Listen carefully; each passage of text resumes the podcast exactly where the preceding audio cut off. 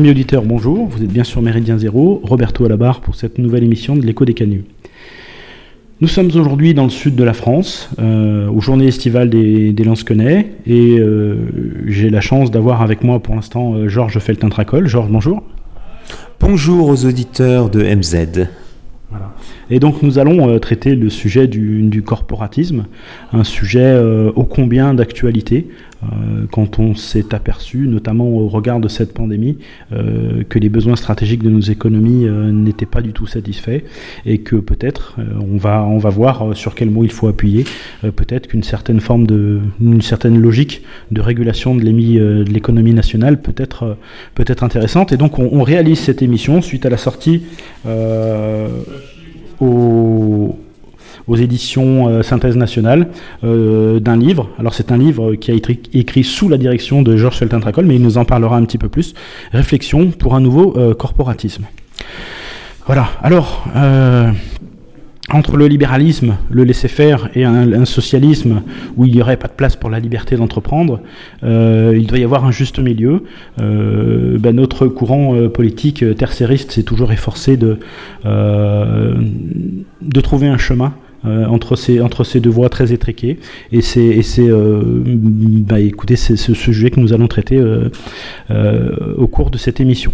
Et Gabriele Adinolfi nous, nous rejoindra un petit peu plus tard pour compléter, le, sujet. Alors Georges, pourquoi poser cette question maintenant, dans l'époque? Pourquoi évoquer la, question du corporatisme? Alors, il faut savoir qu'à l'origine, c'est Roland Elie qui a eu cette idée de demander à plusieurs contributeurs réguliers de la revue Synthèse nationale ou du site Synthèse nationale une contribution sur la question du corporatisme. Puisqu'on était, le projet a été lancé au début de l'année 2020, nous étions en, avant la crise sanitaire, nous étions en pleine crise sociale au sujet de la réforme macronienne des retraites. Et fin de l'année 2019, sur le site Méta-Info, Franck Bulleux écrit un article en faveur d'une troisième voie corporatiste, article qu'on peut encore trouver sur Metapo.info. Et chose fort intéressante, dans l'édition de samedi du premier samedi de l'année 2020, dans Présent, Julien Langella, lui aussi, défend une vision néocorporatiste. Donc, Roland Elie a décidé de réunir plusieurs contributions sur ce sujet. Le recueil qui s'intitule Réflexion pour un nouveau corporatisme se veut à la fois une vision historique, mais aussi, comme nous allons le voir, une vision d'actualité et d'avenir. Alors, quand, on, entend le mot corporatisme, on pense forcément en France, euh, bah, et, en tout cas au niveau européen, euh, au corporatisme, aux chambres de métiers. Euh, ça, c'est la vision historique on va essayer de la passer assez rapidement parce que c'est pas le plus intéressant, mais il faut quand même y faire référence. Et puis surtout, on pense à ces régimes politiques qui ont essayé de mettre en place, on va dire, cette troisième voie parce que c'était des ébauches de troisième voie. Alors, est-ce qu'on peut parler un petit peu des, racines du, corporatisme dans un, dans un passé euh, pas trop alors, il est vrai que ce livre sur le corporatisme est un prolongement d'une certaine manière d'un ouvrage édité aussi aux éditions Les bouquins de synthèse nationale, qui était pour une troisième voie solidariste de votre serviteur, qui vient d'être juste euh, édité en espagnol. Le corporatisme, il y a plusieurs sens. D'un point de vue historique, c'est l'organisation du monde de travail avant la grande rupture de 1789. Rupture qui va ensuite se propager dans l'Europe tout entière c'est aussi une tentative d'expérience sociale, économique et politique en Europe dans les années 1930 dans certains États. Portugal, Espagne, Italie, Allemagne, un petit peu l'Autriche avec l'ostrophacisme, terme assez inapproprié, il faut le reconnaître. Le corporatisme, comme le dit Jean-Gilles Maliarakis, qui est un des contributeurs de, de cet ouvrage collectif, dit très clairement que le corporatisme aujourd'hui est un terme galvaudé avec une forte connotation négative. Il s'agit ici de redonner au corporatisme une nouvelle jeunesse et une idée positive. Le rapport dans le monde du travail, qui n'est pas la lutte des classes, mais qui n'est pas non plus l'exploitation du capital sur le travail. Le corporatisme, dans une logique qui est propre à l'esprit des Européens, c'est la collaboration, c'est l'association, c'est la participation du capital, du travail, et on oublie souvent un troisième terme qui est l'encadrement. Chose qu'on oublie très souvent. Donc, il m'a paru extrêmement euh, approprié de lancer cette perspective. Et voilà pourquoi des collaborateurs aussi différents que Jean-Gilles Maliarakis, Franck Bulleux, euh, le, le docteur Bernard Plouvier, Aristide Lecat, Massimo Malgaro, Gabriele Adinolfi et Daniel Colonne ont écrit leur point de vue du corporatisme, si bien que cet ouvrage recouvre à peu près tous les champs possibles du terme corporatisme. Je crois que tu, as oublié un contributeur, Georges. Un certain Georges Faltin-Tracol. Oui, mais ça, c'est sous la direction de GFT, ça, c'est les, les auditeurs comprendront, bien entendu. Ok. Alors, euh, sur l'aspect historique, on, s'aperçoit qu'effectivement, il y, a un avant et un après 1791. 1791, qui est le moment où on va interdire ces corporations. Pourquoi elles existent avant et, qu'est-ce qui se passe une fois qu'elles n'existent plus? Alors, euh, je, vais être assez bref, puisque Massimo Malgaro évoque le corporatisme, qui est une idée bimillénaire. On a tendance à croire que le corporatisme était surtout vivant au Moyen Âge occidental. En fait, c'est faux.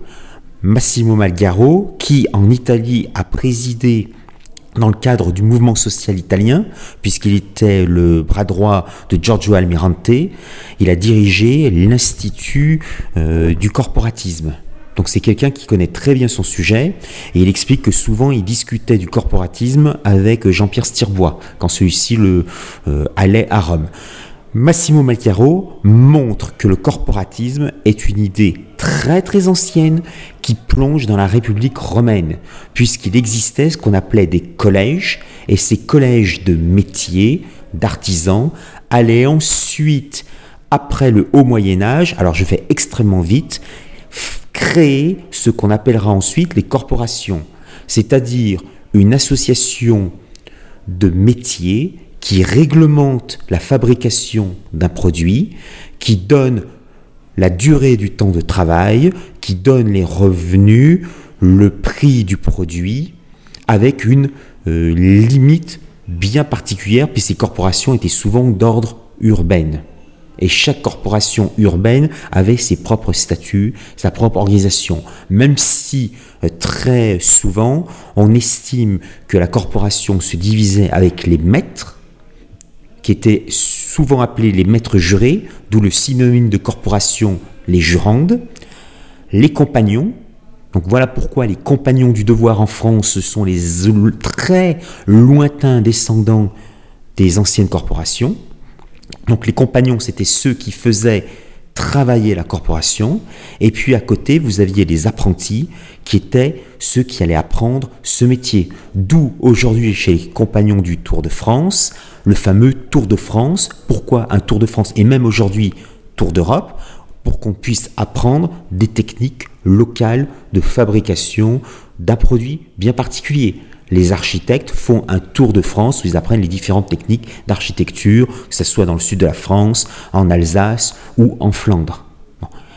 Il est vrai qu'à partir du XVIIIe siècle, fin XVIIe, début XVIIIe siècle, les corporations, ou bien les jurandes, vont se scléroser. La maîtrise va devenir héréditaire, et c'est au XVIIIe siècle où les premiers économistes, qu'on appelle les physiocrates français, qui sont un peu, je vais encore une fois simplifier, les ancêtres des libéraux, mais là je simplifie de manière assez excessive, vont, comme Turgot, contester le rôle des corporations et ils vont faire pression sur les autorités politiques, en particulier le roi et ceux qui sont autour de lui, pour qu'on supprime les corporations qui sont un frein au développement économique. La Révolution française arrive, là, les révolutionnaires appliquent les idées des Lumières, suppriment les corporations qui étaient un système de protection. Dans les corporations, il y avait l'équivalent, là encore je vais généraliser, d'une sorte de sécurité sociale qui aidait les personnes qui allaient à la retraite, une forme de pension de retraité, même si le terme n'était pas approprié, aidait les personnes qui, qui connaissaient des accidents de travail ou qui parfois se retrouvaient au chômage.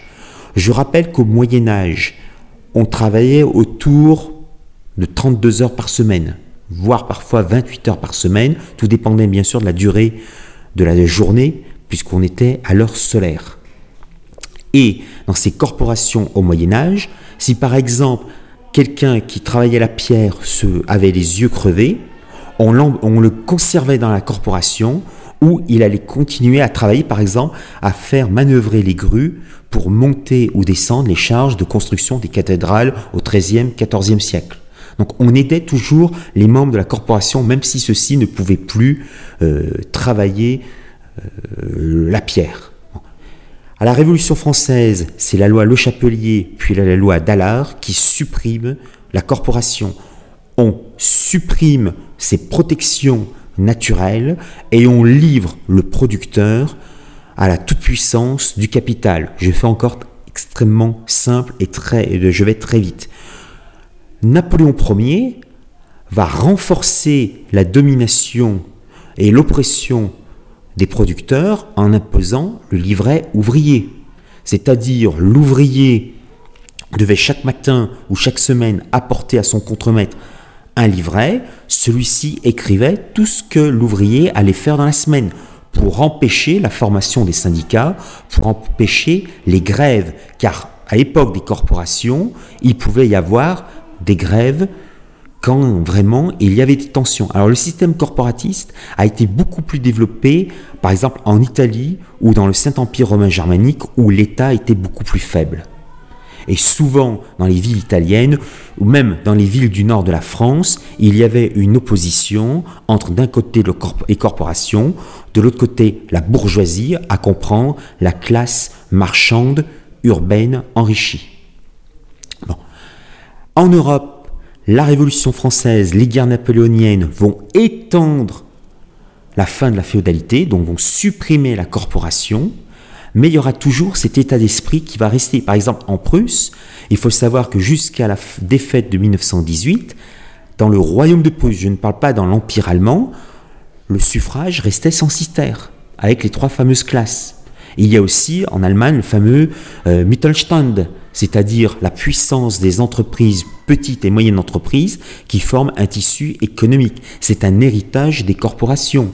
En Autriche, héritage de l'ostrophacisme, il y a, euh, je crois, c'est 4 ou 5 ans, l'élection des chambres de commerce, des chambres de production, avec des syndicats qui représentent les forces politiques euh, autrichiennes, c'est-à-dire les sociodémocrates, les conservateurs démocrates chrétiens et le FPE national libéral, c'est-à-dire les nationalistes. Juste que tu reviennes sur le, suffrage censitaire parce que ça va pas parler à, beaucoup de monde et, surtout je, expliquer en, quelque sorte comment euh, ça, donnait le pouvoir à quelques personnes. Alors, le suffrage censitaire, c'était on a le droit de vote si on paye un certain montant d'impôts. Alors c'est extrêmement variable selon les circonstances. Dans le cadre de la Prusse, il y avait trois catégories de contributeurs fiscaux. La majorité se trouvait dans la troisième catégorie. Il y avait parfois même un seul dans la première catégorie. Et je ne parle pas de la famille royale. Et chaque personne dans ces catégories votait, mais ensuite c'était un peu un système d'ordre. C'est-à-dire, les, euh, imaginons que dans une ville, il y a le système des trois catégories fiscales. La troisième catégorie, c'est 15 000 personnes. La deuxième catégorie, c'est 6 000 personnes. La troisième catégorie, c'est 20 euh, personnes. Et eh bien finalement, ces trois catégories envoient chacune 20 députés. Donc on comprend tout de suite que les 20 de la première catégorie ont un pouvoir beaucoup plus important que ceux de la troisième catégorie. Le suffrage censitaire est très euh, privilégié par les régimes libéraux euh, du 19e siècle. La monarchie de juillet est un régime censitaire.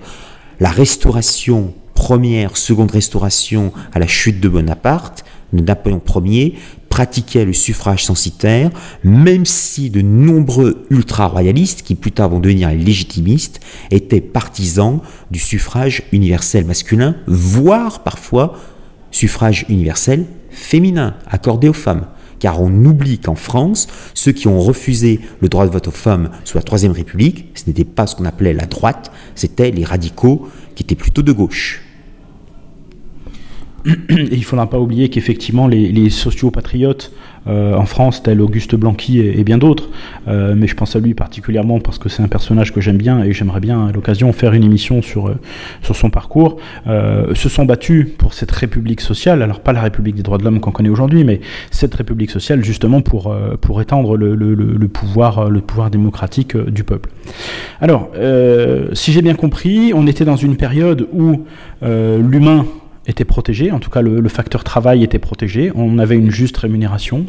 Apparaît la science économique, la science des richesses, et d'un seul coup, euh, c'est le profit individuel qui va l'emporter au détriment des, intérêts euh, du plus grand nombre. Oui, il faudrait plutôt rentrer dans les détails, on n'a pas le temps, mais ce que tu viens de dire, c'est c'est juste. En sachant que science économique, c'est pas tout à fait.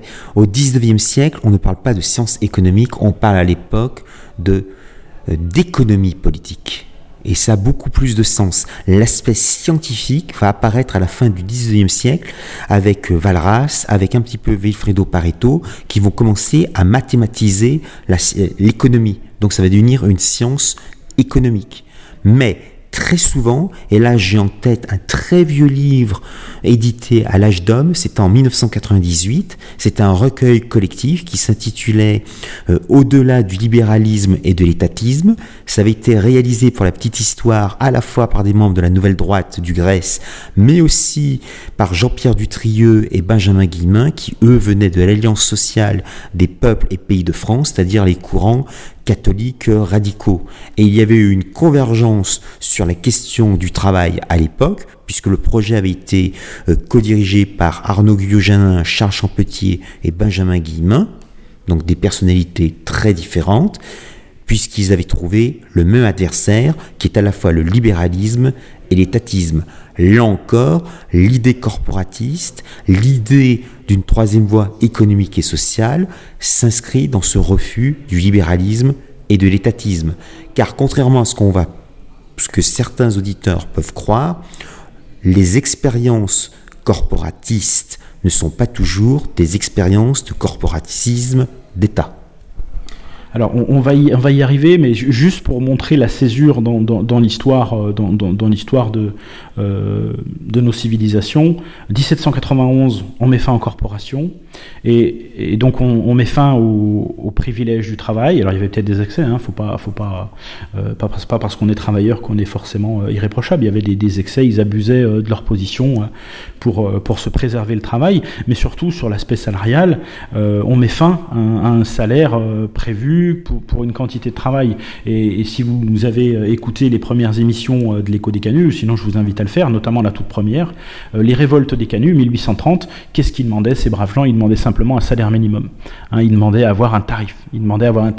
Et là, avec cette, arrivée du, ce que j'ai appelé la, science des richesses, que Prodon dira que c'est devenu la science des discordes, et on arrivera à la lutte des classes. Parce que finalement, à partir du moment où on n'a plus de, on plus de, de garde-fous pour les salaires, euh, eh bien, on, cède toute la place à la concurrence.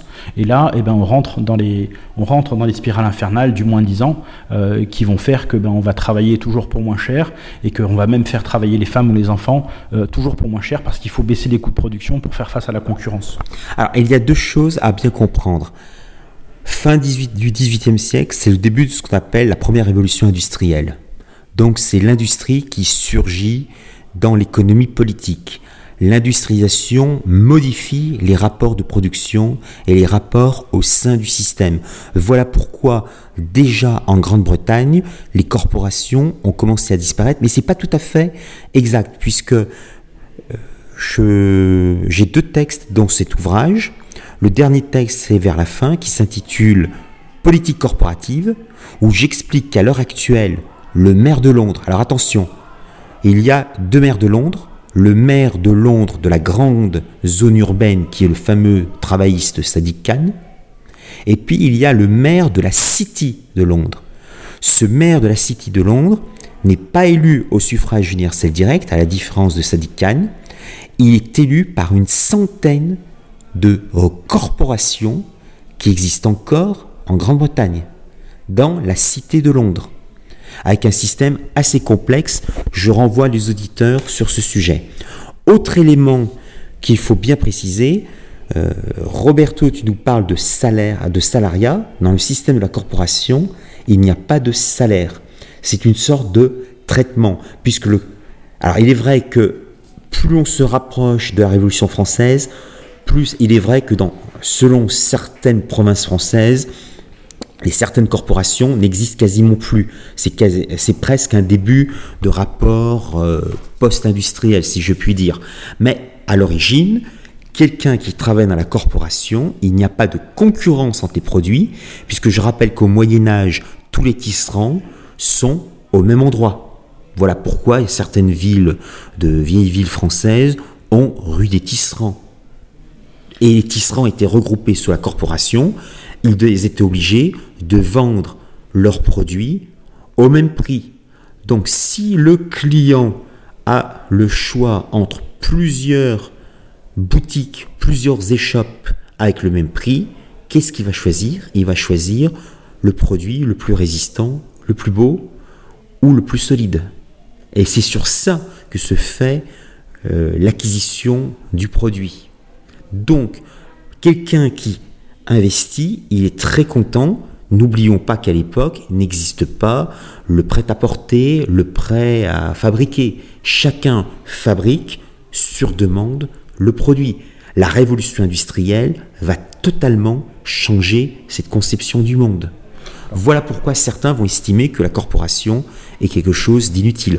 Dernier point, et là c'est Ernst Kantorowicz qui en parle au début des deux corps du roi, il, s'intéresse au terme Ernst Kantorowicz, qui est un professeur d'histoire médiévale d'origine allemande, qui a connu certains cénacles de la révolution conservatrice avant de quitter l'Allemagne au début des années 30 pour s'installer aux États-Unis, eh bien, il comprend qu'aux États-Unis, les entreprises s'appellent souvent, dans la fin de leur terme, corporation. Parce qu'il y a eu ce rapport de corporation venue dans le Nouveau Monde par l'intermédiaire des Anglais, mais ensuite la corporation, corporation, est devenue plutôt une forme de firme euh, multinationale ou une grande entreprise. Mais elles ont quand même gardé le terme corporation. Je, je rappelle enfin les auditeurs qu'il y a un film de science-fiction des années 1970, ça va faire plaisir à Monsieur PGL que je salue ici, qui s'appelle Rollerball, qui se passe dans un monde dominé par le, système corporatiste. Pourquoi? Parce que ce sont les grandes corporations, c'est-à-dire de grandes compagnies, qui contrôlent et qui organisent le sport ultra-violent qui s'appelle le rollerball. Et bien plus récemment, il y a eu un, film Corporocratie. Tu, as bien fait de préciser, les, mots sont importants. Moi, ce, sur quoi je veux insister à ce moment-là de l'émission, c'est qu'on met fin à ce qu'on pouvait appeler des, communautés de travail, presque des communautés organiques, pour rentrer dans un antagonisme systématique et quasi inévitable désormais entre les ouvriers et leurs patrons. Et, pour preuve, euh, c'est que l'interdiction de se regrouper, elle vaut aussi pour les syndicats patronaux. Tout à fait, bien entendu, puisqu'il est strictement interdit, je parle du cas français, parce qu'on ne va pas rentrer dans les cas des États européens, parce que sinon on a une émission de 8 heures, et ça risque d'être un petit peu difficile. Il est vrai qu'en France, la loi euh, Le Chapelier interdit aussi bien les associations, les syndicats de producteurs, d'ouvriers, mais aussi les syndicats patronaux. Et les patrons ont interdiction comme les ouvriers ont interdiction de faire grève, les patrons ont interdiction de provoquer la fermeture d'usines. Même si, en pratique, on peut voir des cas totalement différents. Par exemple, dans les, au milieu du 19e siècle, dans les bassins houillés, souvent, le patronat fermait les mines pour faire pression sur les ouvriers, avec l'appui, bien sûr, des autorités locales. Donc là encore, c'est, il faut toujours euh, ne pas rentrer, euh, de pas systématiser. Il y a toujours des cas particuliers. Mais on, a connu ça effectivement, puisque cet antagonisme il est permanent. On va retrouver ça dans, les révoltes des canuts, on va retrouver ça effectivement beaucoup plus tard, cette question de lockout patronal. Quand le patronat se sent menacé ou quand euh, il veut faire baisser les prix, c'est lui qui décide de priver les ouvriers du travail. Et, donc on, a cette double violence, la violence ouvrière d'un côté, mais la violence patronale, qui, qui, naît de, de la fin de cette de cette régulation ou de cet équilibre qui était apporté par les corporations. Alors on fait un grand pas dans l'histoire, on se retrouve en 1864, fin du délit de coalition. Alors, il est vrai que 1864, on est toujours en France, puisqu'on va se focaliser pour l'instant sur euh, la France contemporaine. C'est une grande révolution. 1864, c'est le droit de faire grève.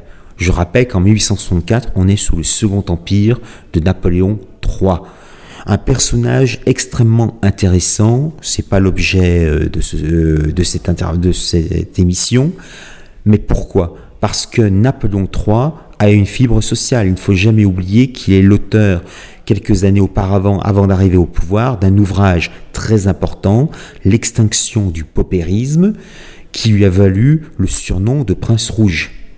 C'est quelqu'un qui accepte que siège au corps législatif son propre euh, cousin qu'on surnomme Plomplon, qui est le prince impérial euh, Louis-Jérôme Bonaparte, qui a des idées anticléricales, républicaines, socialistes, puisque sous la République, il va même siéger à l'extrême gauche. Donc c'est un prince vraiment très très rouge.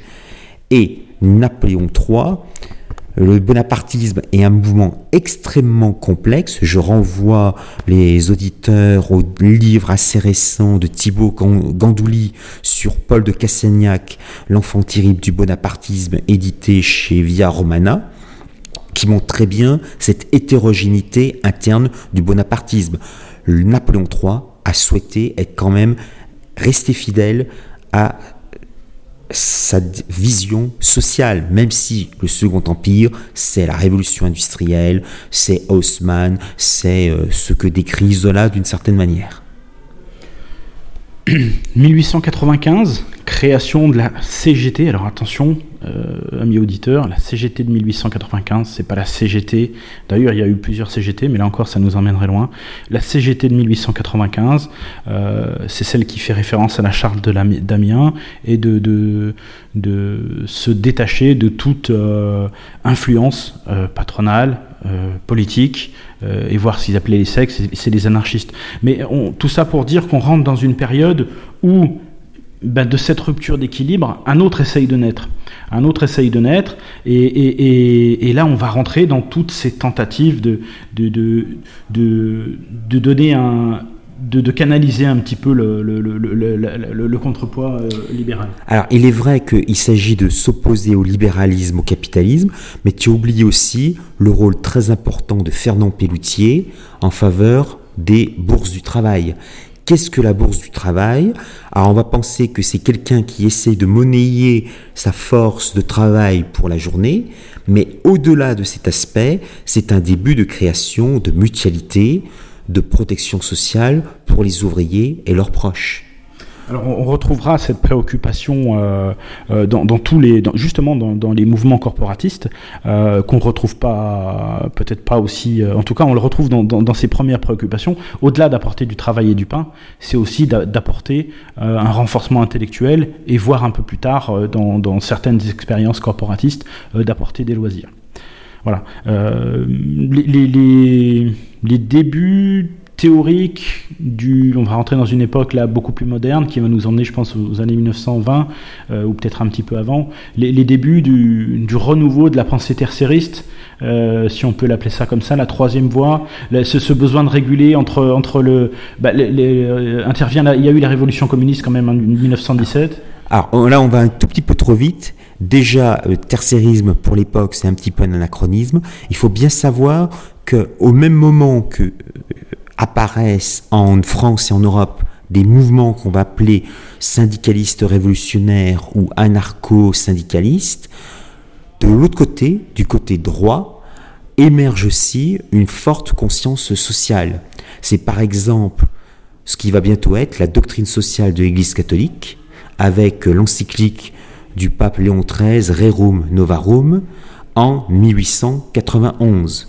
C'est aussi quelques années auparavant, juste après la tragédie de la Commune de Paris, le comte Albert Demain qui va créer les cercles catholiques ouvriers.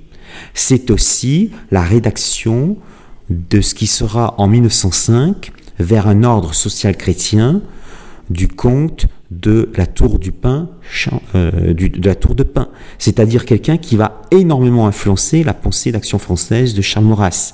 Ce sont des personnes qui, au nom de leur idée chrétienne catholique, mais on oublie que chez les protestants aussi, il va y avoir ce qu'on appelle le paternalisme. Toutes ces tentatives, par exemple, Clermont-Ferrand, où il y a la famille, euh, la famille euh, Michelin, merci, qui va aider les ouvriers par le paternalisme. Vous avez aussi l'expérience de la ville de Guise avec le Phalanstère. Il y a tout ce qu'on appelle au 19e siècle ce que les marxistes et Karl Marx en premier vont nommer le socialisme utopique avec les expériences de Cabet, de Fourier, mais ce sont aussi des tentatives pour retrouver une communauté organique détruite par la modernité, la révolution industrielle.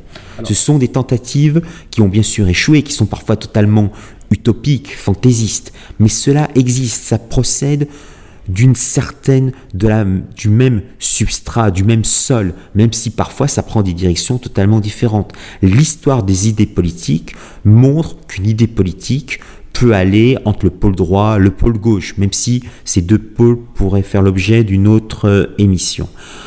Tout ça, c'est un bouillonnement, car on a compris le rôle du libéralisme, la destruction des sociétés traditionnelles. Je rappelle aussi qu'à cette époque, au XIXe siècle, l'Europe commence à subir un important exode rural. Les villes explosent tant géographiquement que démographiquement.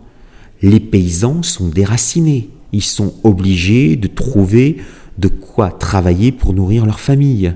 Donc tout ceci, ça provoque des modifications. Et donc l'Église, qui souvent, les penseurs, les premiers penseurs catholiques sociaux, ne sont pas les catholiques progressistes, ce sont des catholiques qui aujourd'hui seraient considérés comme des traditionalistes. J'ai parlé tout à l'heure des légitimistes. Quand, à partir de 1830, Louis, euh, Louis-Philippe prend le pouvoir, eh bien, ses grands adversaires, ce sont les royalistes légitimistes qui défendent un modèle de corporatisme et qui sont prêts parfois à s'allier avec les républicains. C'est ce qu'on appelle les alliances carlo-républicaines. En Espagne, le carlisme défend non seulement les fueros, c'est-à-dire les libertés provinciales, mais aussi les libertés dans le monde du travail. Donc c'est un phénomène qui est extrêmement intéressant et qui nous montre la grande euh, révolution, non seulement économique, politique, sociologique, mais surtout la grande révolution anthropologique qui fait transformer le vieil Européen depuis le paléolithique jusqu'au début de la révolution industrielle, en un autre Européen. On est vraiment dans, cette période, dans une recherche de nouveaux équilibres entre ce qui a été cassé, les communautés de travail qui se préservaient, la concurrence, alors qui avait toujours existé, mais du coup, avec des, moyens de transport et puis l'industrialisation, euh, tout s'accélère. Et du coup, ben, la concurrence s'accélère aussi.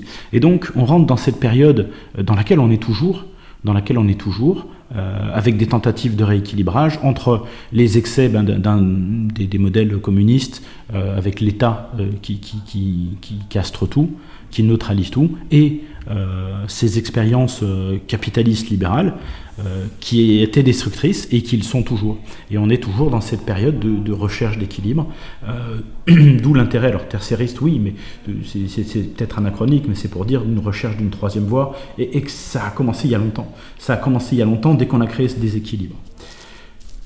Oui, totalement. Là, je ne vais pas euh, répéter ce que tu viens de dire. Alors, les, premiers à tenter une expérience euh, corporatiste, euh, en tout cas moderne, c'est l'Italie fasciste Alors, c'est là où les choses commencent à se compliquer. Sous l'Ancien Régime, les corporations étaient vraiment, alors je vais employer un terme anachronique, autogérées.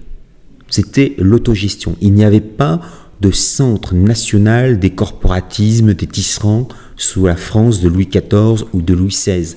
C'était dans chaque province, dans chaque ville, dans chaque commune où il y avait des corporations.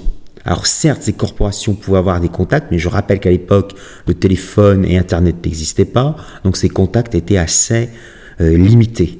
Donc c'était en fait la corporation, c'était une forme d'autogestion réussie. Ensuite, après la grande césure que représente la révolution industrielle, les révolutions politiques en France, en Europe, le printemps des peuples de 1848, que faire pour relancer les corporations? Voilà pourquoi au XXe siècle, après ce grand choc qu'est la Grande Guerre ou Première Guerre mondiale, 1914-1918, dans certains pays d'Europe, mais aussi dans certains pays hors d'Europe, en particulier en Amérique du Sud, vont commencer des expériences corporatistes ou corporatives. Alors ces expériences corporatives sont vraiment euh, deviennent réelles à partir des années 1930 avec le, un nouveau choc, le choc de la grande crise de 1929. Alors, c'est d'abord on ne peut pas chronologiquement, on pourrait définir tel ou tel état. Mais quand on regarde, quand on fait un panorama, on observe que c'est en particulier en Italie et au Portugal où les expériences corporatistes vont se développer le, plus. Au Portugal, c'est assez logique, puisque est président du Conseil l'ancien ministre des Finances, Antonio Salazar, qui va rester au pouvoir jusqu'en 1968, qui va créer à partir des années 30 l'Estado Novo, l'État nouveau, et il va défendre une vision de la corporation. Antonio Salazar, qui ne va jamais rétablir la monarchie au Portugal, est quand même un lecteur de Charles Maurras. Maurras lui-même, en matière économique, défend la vision de la tour de pain c'est-à-dire une vision corporatiste. Donc, Salazar va essayer de transposer dans le cadre portugais, et, je l'évoque assez longuement dans ma première contribution euh, du recueil euh, Réflexion pour un nouveau corporatisme, il va mettre en application un début de corporatisme.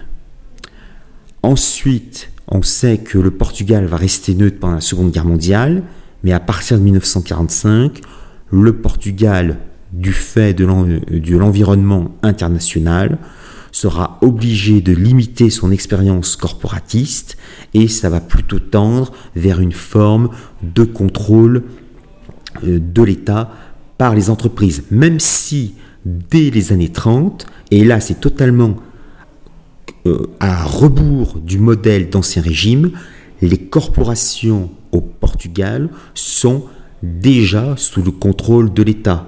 Voilà pourquoi Chantal Del Sol, dans l'un de ses tout premiers ouvrages qui s'intitulait L'État subsidiaire, qu'on trouve aussi, aussi bien euh, dans la collection euh, Droit en grand format ou bien Que sais-je sur le principe de subsidiarité, expliquait que les corporatismes d'État du XXe siècle n'appliquent pas le principe de subsidiarité car j'ai oublié de le dire, la corporation repose sur le principe de subsidiarité, c'est-à-dire l'échelon supérieur ne s'occupe que ce que ne peut pas faire l'échelon inférieur. Voilà, c'est aussi simple que cela. À peu près à la même époque, il y a l'expérience italienne qui est en train de se faire. car on oublie qu'entre au tout début du régime fasciste, Benito Mussolini appliquait plutôt une politique libérale, on va dire nationale libérale, pour faire simple. Et c'est avec la crise économique de 29 qu'il va en même temps essayer d'organiser le monde économique en corporation et essayer de faire la révolution fasciste contre les pouvoirs établis qui soutiennent plus ou moins bien le régime mussolinien. Ensuite viendront l'Espagne de Franco, mais là l'expérience corporatiste va vite être interrompue à partir de 1945, puisqu'on sait très bien qu'à partir des années 50, Franco va donner les pleins pouvoirs en matière économique aux technocrates qui sont proches de l'Opus Dei. Voilà pourquoi ce qu'on va appeler le miracle économique espagnol. Et on va totalement oublier la corporation que défendaient de nombreux phalangistes ou même des carlistes. Et puis enfin, il y a le cas allemand qui est le cas le plus particulier du corporatisme, puisqu'ici, il y avait encore un état d'esprit corporatiste qui existait en Allemagne, qui n'a pas connu la Révolution française de 1789, qui a certes connu l'occupation française sous la Révolution et sous l'Empire, mais il y avait toujours cet état d'esprit qui existait. Donc, les Allemands vont mettre au point des systèmes corporatistes, non seulement dans l'industrie, mais aussi dans le domaine agricole. C'est les fameuses euh, applications de la théorie de Walter Darré en matière paysanne. Voilà. Ce sont quelques exemples en France. Je mets à, part le cas autrichien ou bien quelques tentatives en Grèce avec Métaxas, euh, qui essaye d'imiter à la fois le Portugal et l'Italie, mais c'est assez maladroit et ça dure pas très très très longtemps. En France, pendant la Seconde Guerre mondiale, il y a eu une tentative de corporatisme euh, avec l'État français du maréchal Pétain, mais là encore, du fait des circonstances euh, occupation du pays, Seconde Guerre mondiale, euh, la charte des corporations, la charte du travail sont de bonnes approches, mais malheureusement, dès le départ, elles sont limitées par les circonstances euh, historiques, politiques de l'époque. On retrouve dans, ces, dans ces premières expériences j'insiste, mais c'est important, la volonté de, rétablir un équilibre, euh, la volonté du, gouvernement du, maréchal Pétain avec sa charte du travail, mais qu'on retrouve aussi euh, dans la charte du Carnaro, euh, dans l'expérience de Fiume, c'est la volonté de remettre de la justice sociale, de l'équilibre, et, je vous dis, on y, on y est toujours. et, on voit surtout apparaître euh, la, prégnance de ce fait économique et la volonté de le juguler ou en tout cas de, d'essayer de l'apprivoiser, de le contenir. Euh, pour preuve, euh, Mussolini transformera la Chambre des députés en Chambre des faisceaux et des corporations. Oui, mais ça c'est pas propre au fascisme, puisqu'il y a une chose très intéressante en France. Au moment où le maréchal Pétain va promulguer la charte du travail, il fait un discours dans une ville ouvrière minière qui est assez importante de la zone libre, qui est à Saint-Étienne. Quelques années plus tard, Charles de Gaulle, à l'époque du RPF, va lancer sa fameuse association Capital Travail, ce qui sera plus tard la participation, par un grand discours prononcé à Saint-Étienne. Euh, de Gaulle Ensuite, en 1969, dans son référendum euh, qui va être un échec pour lui, proposait la régionalisation, et on oublie très souvent que le corporatisme, c'est non seulement le corporatisme professionnel, mais ça peut être aussi un corporatisme régional. Donc c'était une réforme des régions, mais aussi une réforme du Sénat. Et dans le Sénat, il y aurait eu une fusion entre le Sénat et le Conseil économique et social, qui est aujourd'hui le Conseil économique, social et environnemental, avec la présence de familles, de syndicalistes, des forces vives de la nation. Et ça, ce n'est absolument pas une surprise. De Gaulle a lu l'action française. Par son milieu familial, il connaissait les catholiques sociaux, les légitimistes, les républicains sociaux, et il avait réfléchi, il était très proche des cercles non conformistes. On oublie que quand il sort vers l'armée de métier, l'un des rares à défendre sa thèse, c'est le colonel Daniel Meyer, qui était quelqu'un d'assez original, qui proposait des, euh, des solutions qui n'ont pas été appliquées par les Français, bien entendu. Et ce Meyer avait été souvent repris par une revue non conformiste, L'Ordre Nouveau, de Denis de Rougemont, d'Alexandre Marc, de Robert Aron, d'Arnaud Dandieu, avant que celui-ci décède, bien entendu. Avant d'aller trop loin dans, cette déjà modernité beaucoup plus proche. Euh, je, voudrais moi t'interroger sur une expérience. Alors, tu as parlé de l'Amérique du Sud qui a fait des tentatives, Brésil, Argentine, Chili, Pérou. Mais euh, alors, on, a évoqué un peu le sujet, mais je, crois qu'aux États-Unis, il y a eu les mêmes préoccupations euh, dans, ce pays qui était aussi un des berceaux du, du libéralisme et de l'économie débridée, mais qui a eu aussi des périodes protectionnistes. Peu importe, c'est pas le sujet.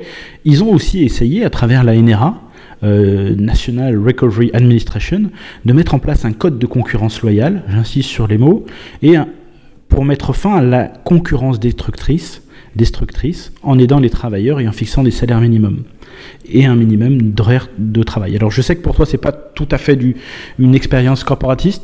Non, alors là c'est pas vraiment du corporatisme, c'est plutôt un mouvement qui est parallèle au corporatisme qu'on appelle le planisme.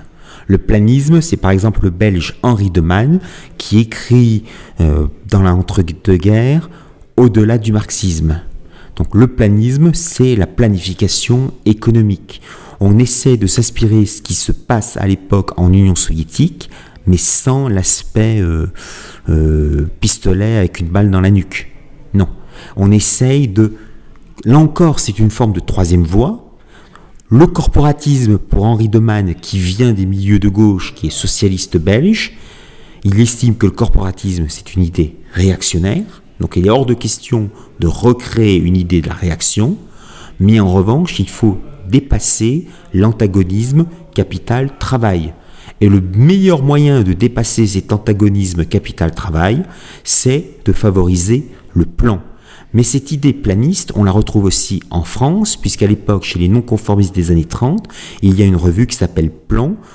Dans cette revue, euh, on trouve de nombreuses personnalités qui sont, qui ensuite, après-guerre, sous la quatrième, cinquième, au début de la cinquième République, vont lancer la politique d'aménagement du territoire, certains programmes comme le TGV ou comme euh, la réorganisation de la région parisienne ou les métropoles d'équilibre.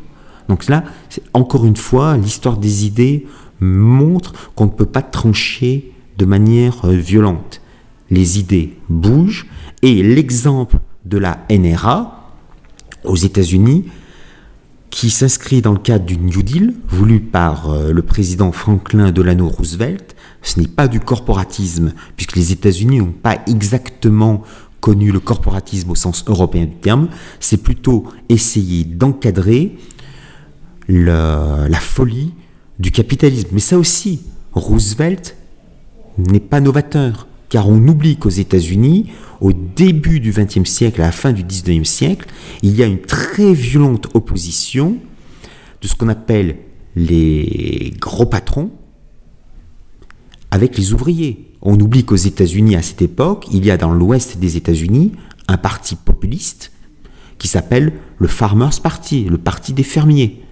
On oublie que Theodore Roosevelt, qui est président des États-Unis de 1901 à 1909, va euh, soutenir la loi antitrust contre euh, les grandes fortunes de l'époque qui monopolisait et qui finançait, qui corrompait la classe politique de Washington et aussi des États euh, fédérés. Donc tout ceci, Roosevelt du New Deal s'inscrit dans cette vision populiste. Ce n'est pas un hasard si sous Roosevelt, le Parti démocrate quitte le Sud, où il était encore très euh, euh, pré-guerre civile ultra-sudiste, pour s'allier avec les minorités raciales du Nord, avec les syndicalistes pour former une force puissante au niveau politique. Et certaines personnes qui lisaient les ouvrages publiés en Europe vont s'inspirer d'une certaine manière, pour le New Deal, du planisme. Ça s'inscrit à peu près dans la même époque. Donc on ne peut pas dire que le New Deal est une forme de corporatisme, non, mais d'un point de vue historique, le New Deal est une forme de planisme très très très légèrement appliqué. On est quand même aux États-Unis, il ne faut pas exagérer. Ok, amis auditeurs, je propose qu'on fasse une première pause musicale et qu'on se retrouve juste après. On va récupérer Gabriele Adinolfi et on va rentrer un petit peu plus dans le corporatisme italien, voire peut-être euh, détailler un petit peu ce qui s'est fait en Allemagne, parce qu'on s'aperçoit que finalement, euh, il y, a des choses qui ont été reprises euh, ou mises en place bien avant euh, le Front populaire, par, par, exemple en France, et, que des, résurgences de tout ce qui a été mis en place à cette époque euh, continuent d'exister après. Une première pause et on se retrouve tout de suite après.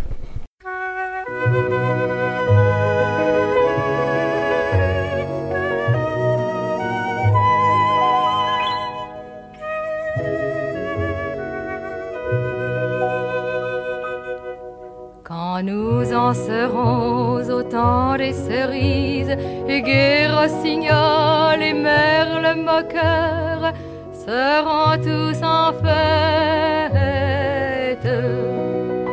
Les belles auront la folie en tête, et les amoureux du soleil au cœur. Quand nous en serons au temps des cerises, sifflera bien mieux. Le merle moqueur. Mais il est bien court le temps des cerises où l'on s'en va de cueillir en rêvant des pendants cerise d'amour aux robes pareilles, feuille en gouttes de sang. Mais il est bien court le temps des cerises pendant le corail qu'on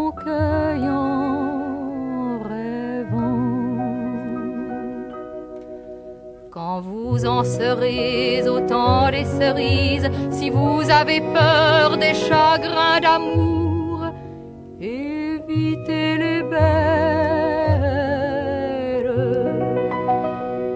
Qui ne crains pas les peines cruelles, je ne vivrai point sans souffrir un jour.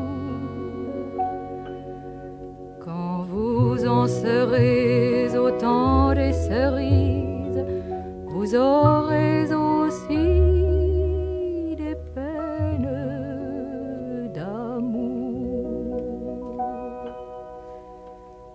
J'aimerai toujours le temps des cerises, c'est de ce temps-là que je garde au cœur une plaie ouverte.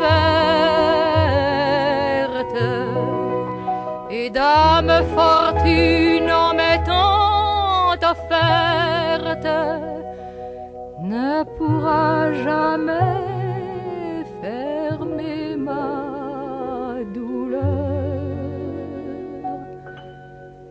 J'aimerai toujours le temps des cerises et le souvenir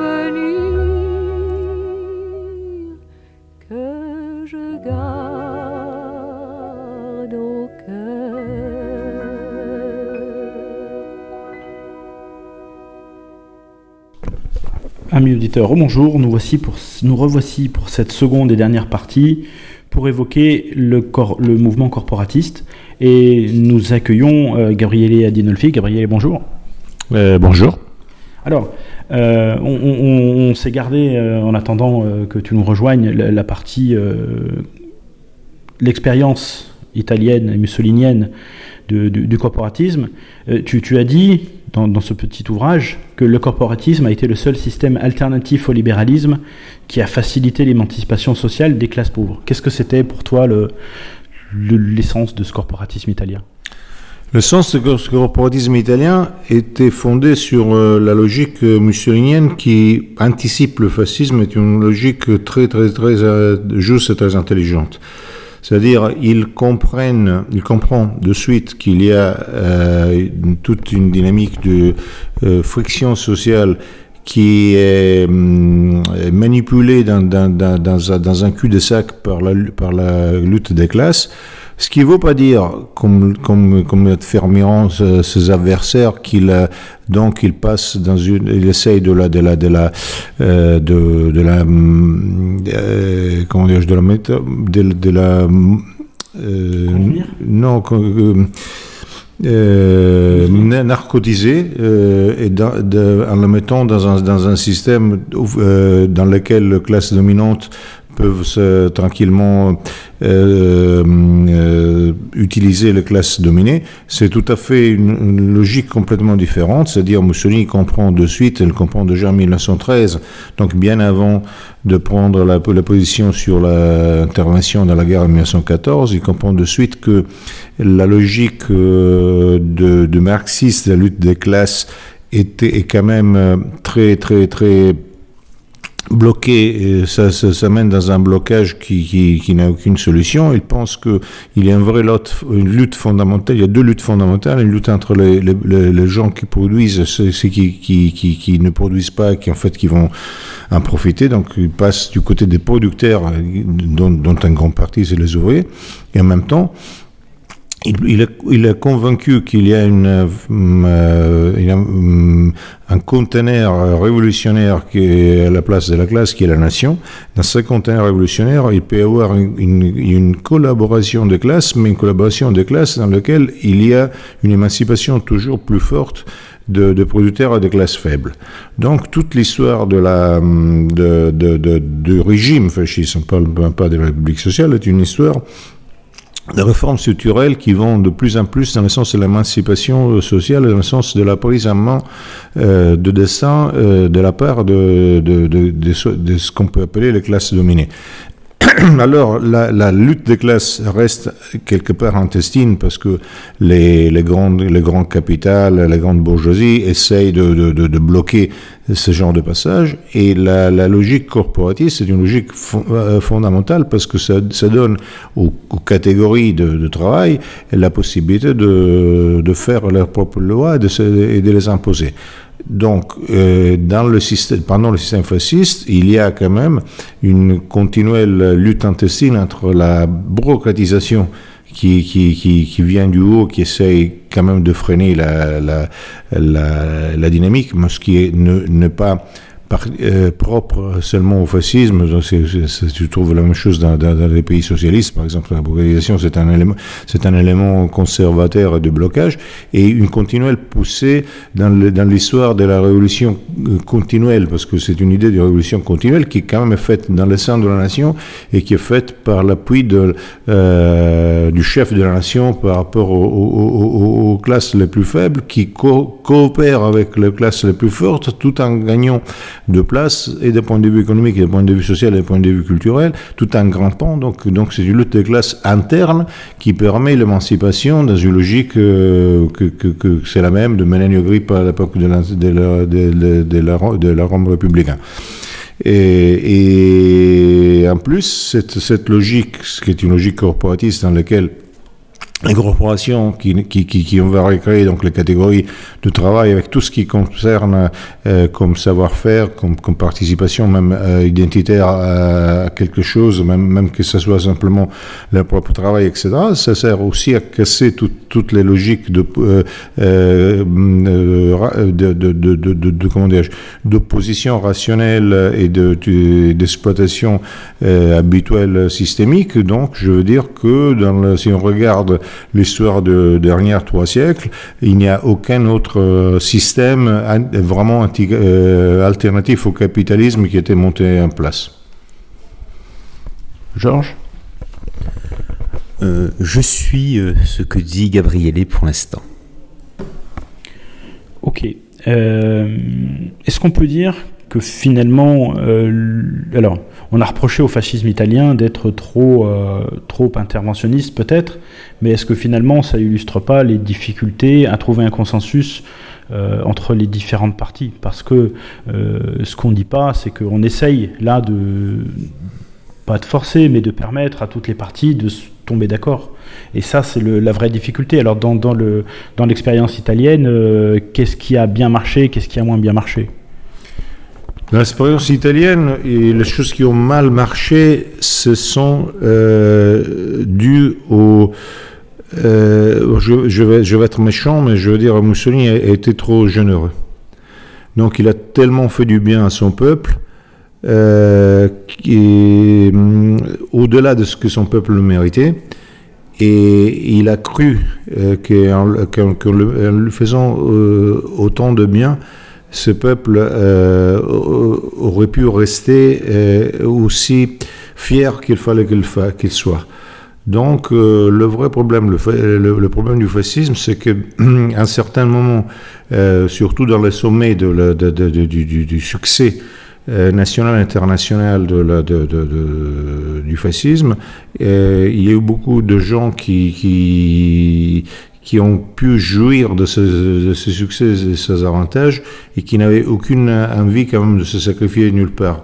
Alors quand les choses sont devenues un, petit peu particulières, les gens, les, privilégiés du fascisme, ce sont les, gens qui ont, qui, ont, qui ont bloqué un petit peu la machine parce qu'ils n'avaient pas envie de se sacrifier. Alors ce que je veux dire, c'est que peut-être le fascisme a, a eu le tort d'être trop généreux trop, généreux parce que volonté de faire un, bien social ou trop généreux par volonté de, d'essayer de les séduire plus en politique, de, de, permettre de maintenir l'hégémonie hmm. Trop généreux pour une, pour une bonté extraordinaire qui est une grande valeur humaine et qui parfois politiquement ne marche pas trop parce que Prométhée reste bloqué, figé sur les rochers avec l'aigle qui lui, qui lui vole les, foies. Évidemment, ça marche beaucoup plus, ça marche euh, beaucoup mieux dans les succès euh, concrets, euh, quelque chose de très brutal comme le capitalisme ou comme le stalinisme, parce que les gens aiment bien être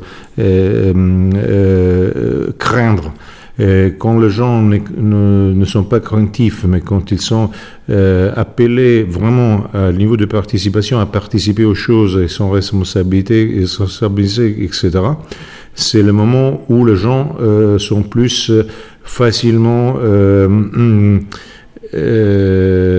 lancés dans, une hypothèse de trahison. Donc on le voit carrément qu'au moment des difficultés, euh, de l'Italie, qu'est-ce qui se passe à partir de 1940 euh, Les gens qui ont trahi, ce sont surtout les privilégiés, les autres n'ont pas trahi.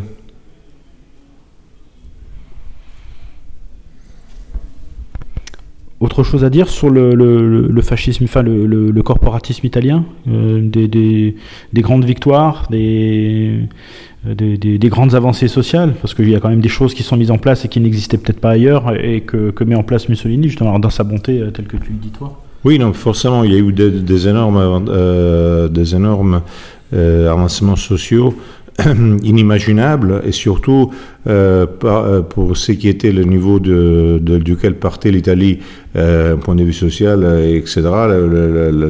ce que le, fascisme a fait, c'est énorme. Mais la question n'est pas seulement là, parce que d'un point de vue social, on peut dire que les New Deal ou que la social-démocratie ont fait quelque chose de semblable. L'important, c'est que c'était l'idée de la vraie responsabilité, participation et la mobilisation euh, dans un sens à la fois spirituel et humain euh, des gens dans, la, politique. En fait, c'était une transformation euh, créative de l'homme vers, disons, du brut à l'homme. Donc c'était quelque chose de très à la fois, appelons comme ça, artistique et philosophique, trop euh, trop beau pour, pour, pour, pouvoir tenir parce que les gens euh, sont souvent euh, préfèrent préfèrent souvent être être esclavisés plutôt qu'être rendus libres. En fait, la chose bizarre qu'après le, après le fascisme a été accusé d'être d'être un système tyrannique qui qui qui, qui, qui, qui, tyrannisait les gens qui ne donnait pas aucune liberté alors que c'est tout à fait l'opposé. Le problème c'est peut-être qu'il était même trop libéral dans ce sens-là, pas dans le sens économique du terme. Imaginez que par exemple, euh, il y avait l'édition italienne de la Pravda, 50 000 exemplaires qui étaient, qui étaient vendus, qui avec les abonnés. Euh, donc euh, ils, avaient interdit les partis politiques, mais parce que les partis politiques étaient divisaires, mais pas les idées politiques ou quoi que ce soit. Donc je veux dire, il y a eu très peu de, prisonniers politiques en Italie. Les prisonniers politiques, c'est souvent pour des choses très précises. Et je ne connais pas de système autant euh, respectueux euh, de, de, de, du, genre humain et de toutes les choses dans, l'histoire de, probablement dans l'histoire, mais certainement pas dans l'histoire du dernier siècle. Euh, petite question, Gabriele. Est-ce qu'à la fin du fascisme, avec la République, y a-t-il eu le maintien des corporations, ou bien il y a eu une transformation, ou bien tout a été détruit? Alors, euh, le problème avec la République, c'est que la République n'a pas. Euh, alors là, on parle, on parle d'un miracle, parce que par exemple, calculer que la République sociale a, hérité l'engagement du roi d'Italie de payer tout l'effort euh, de guerre des Allemands en Italie, et signé par le roi, et qu'on était pendant la guerre, avec tous les frais que la guerre entamait, et qu'à la fin de la guerre, à la fin de la le, le, bilan économique, la République sociale était un actif. Donc déjà, imaginez de quoi, de quoi parle-t-on. Travailler à la République sociale n'était pas très, très difficile parce que les Allemands avaient s'est et je comprends, je le comprends largement, s'est méfié beaucoup euh, des Italiens après le 8 septembre. Ils avaient toujours peur que, euh, enfin, de les émanciper trop parce que ça pourrait créer des remondissements, etc. Et puis il y avait plein des histoires, guerre civile, euh, et des difficultés absolument euh, incroyables.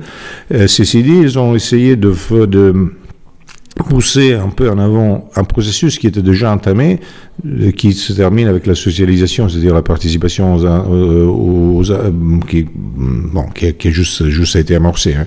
participation au bien et aussi participation à la responsabilité qui était quand même un passage ultérieur du corporatisme. Simplement, euh, tout ce qui était fait en 40, dans les, euh, euh, dans les 18-19 mois de, la République sociale a été fait dans des situations tellement difficiles avec des, essais tellement amorcés et que on, voit plutôt l'intention que le résultat.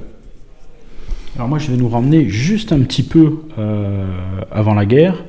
Euh, alors, on, l'a dit, hein, l'effort, c'était pas que d'amener des nourritures ou un, ou un, meilleur salaire ou des meilleures conditions de travail, c'était aussi d'amener euh, une élévation de l'âme avec un petit peu des, efforts culturels. Et est-ce qu'on peut dire que Mussolini, il s'inspire de ce qui se fait à Fiume?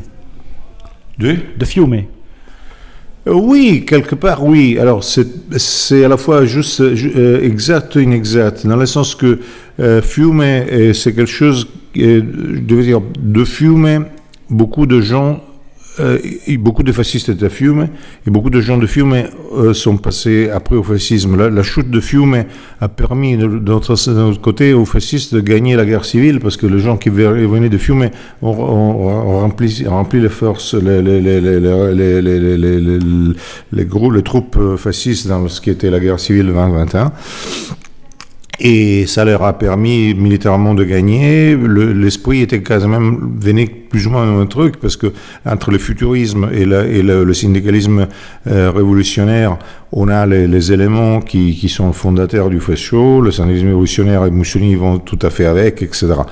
En même temps, il y a euh, d'annonces et, peut-être un peu trop poétique et, gestuel par rapport exactement au contenu du fascisme. En Fiume, nous avons aussi d'autres personnages bon, importants comme Deambre, c'est l'un des principaux euh, qui ont écrit la carte euh, du Carnard, et comme Giulietti qui, qui, euh, sont restés antifascistes après. Donc c'est plus complexe que cela. Mais bon, il y a quand même euh, beaucoup plus de... Je veux dire, il, y a un lien très fort entre le fascisme et Fiume, certainement. Euh, sur le point de vue, par exemple, du corporatisme, je ne le vois pas trop. Par contre, sur l'aspect culturel à apporter au, peuple, là, on peut dire qu'il y a une empreinte, de Fiume qui a un marqueur oui, ça on peut le dire, mais avec une différence que, euh, qu'évidemment les caricatures ont, tendu à faire disparaître, c'est-à-dire que euh, la, façon de, s'imposer de l'annonce était une façon gestuelle et poétique, euh, parfois esthétique. Le fascisme a pris de l'esthétisme forcément, beaucoup, mais pour Mussolini les choses étaient beaucoup plus structurées structurelles. Donc c'était, si on veut, c'était beaucoup plus scientifique tout en étant très, très poète. Sur l'aspect culturel? Oui, il est vrai que Fiume a été un événement fondateur de ce qui va donner plus tard euh, le fascisme. Il est vrai que le numéro 2 du régime euh, fondé par D'Annunzio, Gabriele D'Annunzio, c'était euh, Alceste d'Ambris vieux syndicaliste euh, révolutionnaire qui avait fait la journée rouge de Parme euh, juste avant-guerre, qui avait été du côté des interventionnistes et qui ensuite va être un militant antifasciste puisqu'il va mourir en exil en France au milieu des années 1930.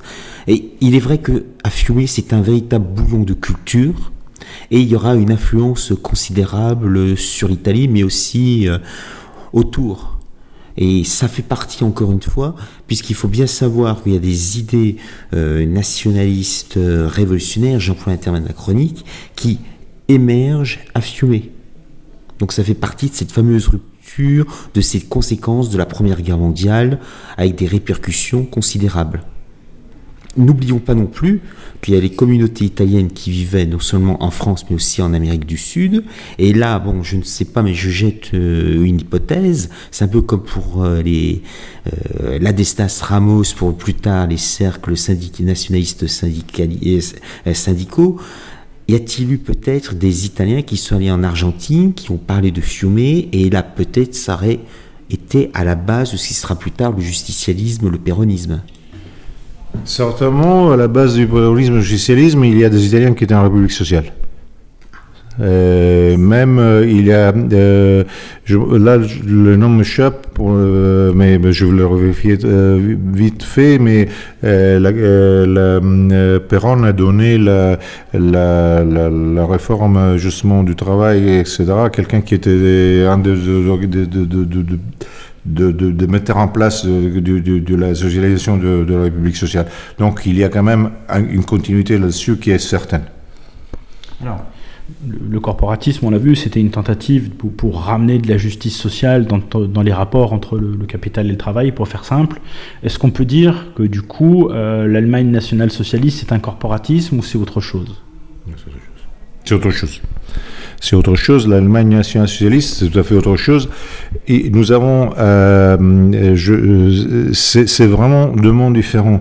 Alors que euh, on peut avoir le même esprit, mais c'est deux mondes différents parce que l'Allemagne, l'idée allemande reste malgré tout une, idée prussienne. Donc c'est une idée de quelque part dans l'économie et dans tout le reste, c'est une idée quand même très militaire.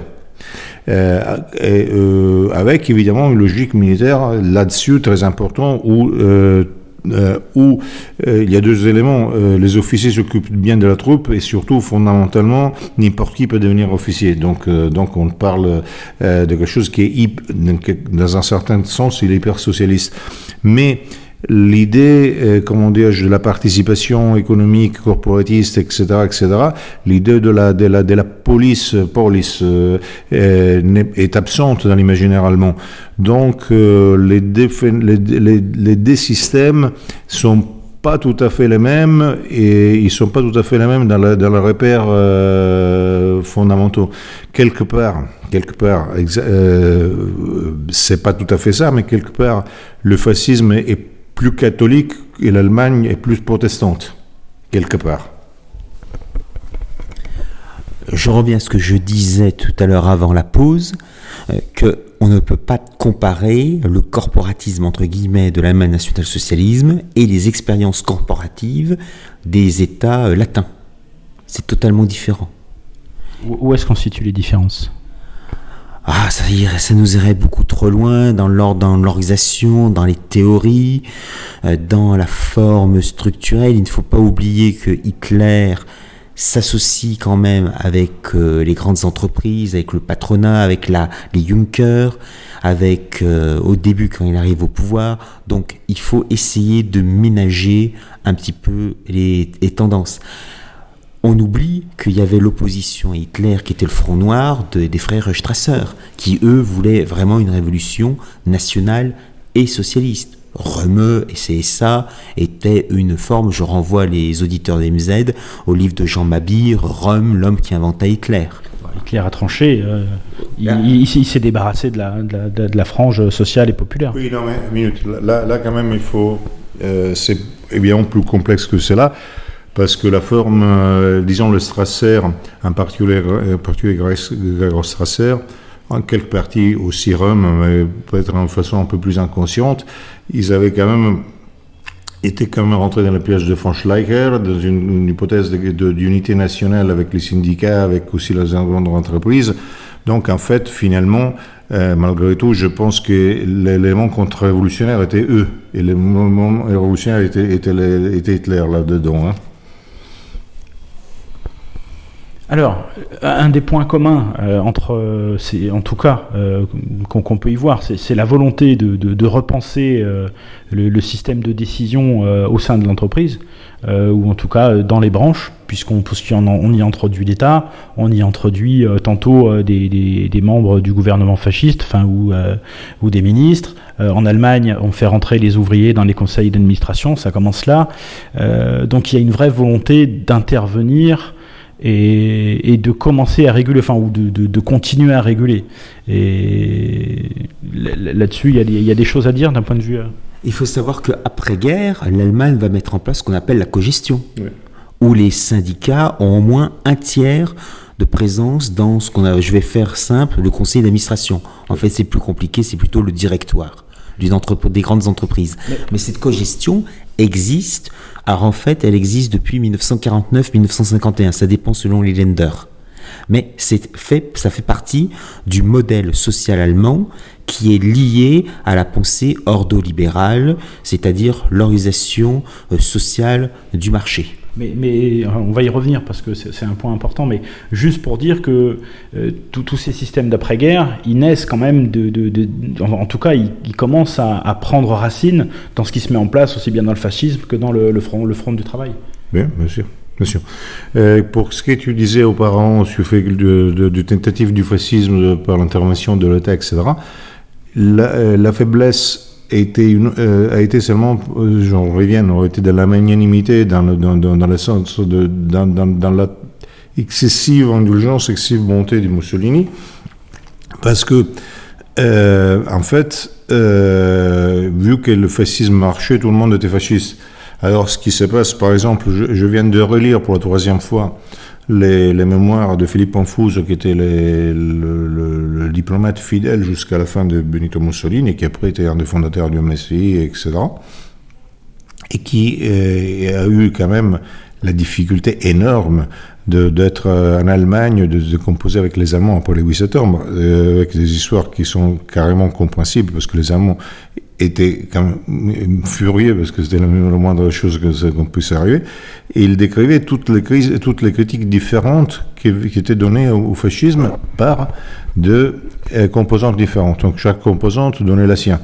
Euh, que ce soit la Wehrmacht, que ce soit le parti, que ce soit euh, les syndicats, etc. Et, mais j'ai retenu euh, peut-être une chose qui, qui, qui, qui s'applique non seulement à, aux, aux, critères de l'armée, la critique des SS au fascisme et qui était euh, Mussolini a voulu faire la guerre avec des généraux fascistes alors qu'il fallait faire la guerre avec des fascistes généraux.